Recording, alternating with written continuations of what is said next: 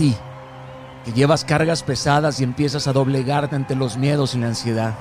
A ti, que cruzas y sufres una separación. A ti, que no superas su ausencia y mucho menos su muerte. A ti, que no puedes perdonar a ti que piensas que eres un inepto, a ti que has caído en las garras de una adicción, a ti que ya no sabes cuánto te debes, a ti que la lujuria te ha dominado, a ti que estás en desolación, a ti que no sabes cómo tomar el control, a ti que te cuesta agradecer lo que recibes, a ti que pasas el día pendiente de lo que odias, a ti que te ahogas en la depresión, a ti que sonríes, pero en verdad ya no puedes ni un día más.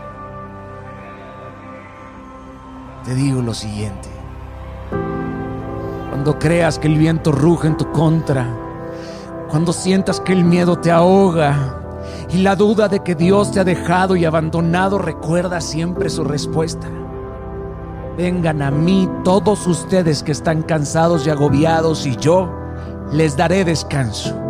Cuando creas que ha llegado tu final, recuerda que en Cristo hay herencia, hay amado, hay victoria, hay vida, hay gloria, hay identidad, hay poder, hay redención están las armas para ganar.